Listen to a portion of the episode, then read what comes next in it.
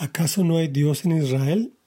Es la primera de las de dos entregas del capítulo primero del segundo libro de Reyes. Ayer terminamos el primer libro con la muerte del rey Acab. Y dice así, después de la muerte de Acab, la nación de Moab se rebeló contra Israel. Ocosías, que se había herido al caerse por la ventana del piso superior de su palacio en Samaria, despachó unos mensajeros con este encargo.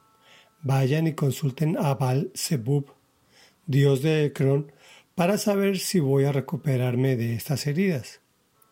Pero el ángel del Señor le dijo a Elías de Tisbita, Levántate y sal al encuentro de los mensajeros del rey de Samaria. Diles, ¿y ustedes por qué van a consultar a Baal Zebub, dios de Ecrón? ¿Acaso no hay Dios en Israel? Pues bien, así dice el Señor, ya no te levantarás de tu lecho de enfermo, sino que ciertamente morirás.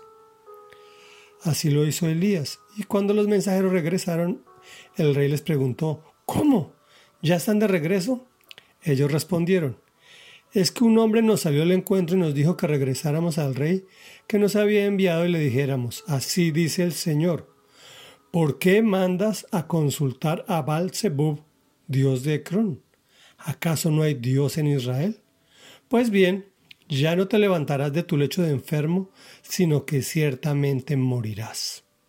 El rey les preguntó, ¿qué aspecto tenía el hombre que les salió al encuentro y les habló de ese modo?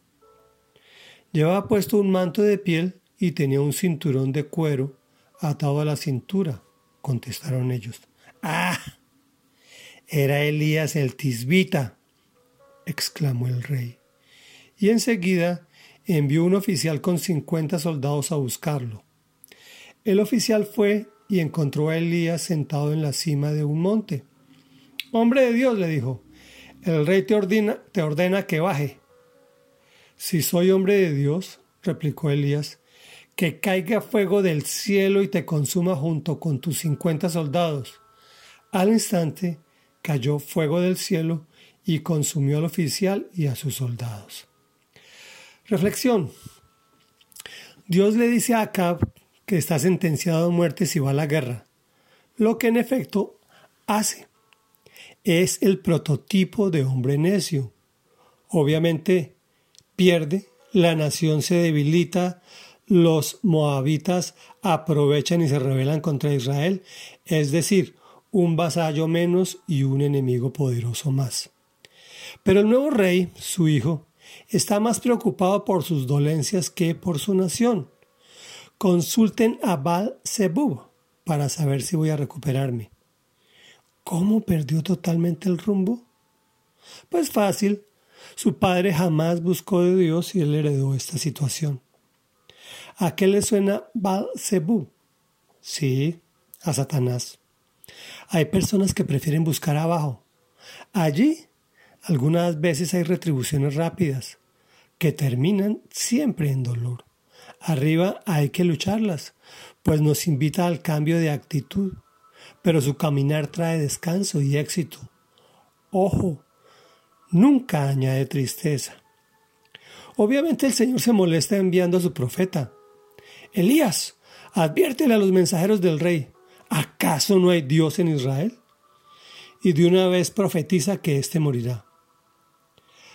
Respuesta de las personas perdidas. La culpa es del mensajero de Dios y lo manda a apresar.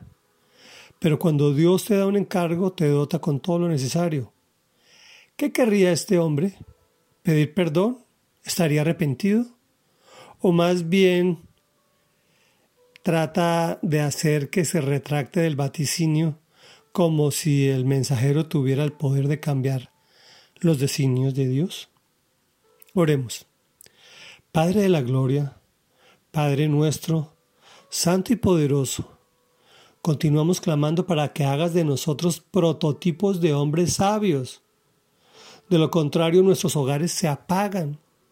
Forja en nosotros personas preocupadas por recuperar almas que han perdido el rumbo, para que las podamos acercar a ti mi Señor y mi Dios.